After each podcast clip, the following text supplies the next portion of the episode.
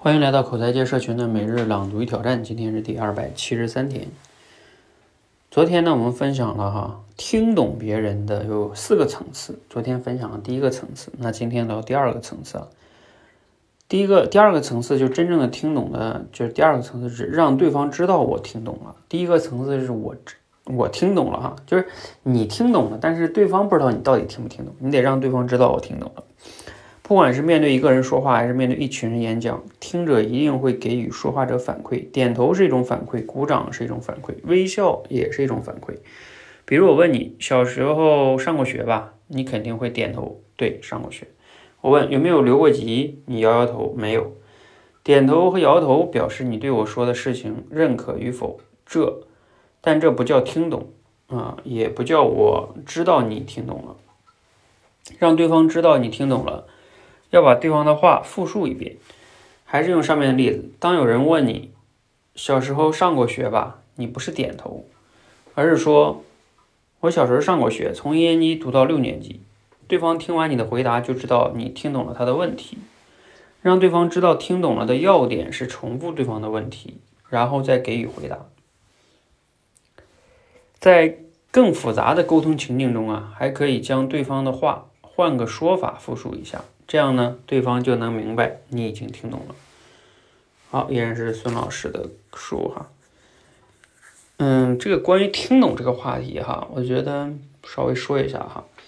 大家有没有这种体会？就是 如果你在跟人真正的沟通啊、聊天的时候，你听没听懂啊？有时候我们确实可以用这种复述啊或者什么方式去表达哈。但是如果对方没有听懂，或者你没有听懂对方。对方也是感知得到的，因为你们在聊的时候就往往就不在一个频道上啊，或者对方也知道你走神了，等等等等的哈。而真正听懂了呢，除了说的这些什么复述啊，其实有时候一些无声的语言也是可以的，嗯，就是像刚才他说的点头啊，还有你的目光很专注啊，微笑啊，其实这种都算了哈。我觉得还有一种是什么，就是你也不用说把对方的问题全复述一遍。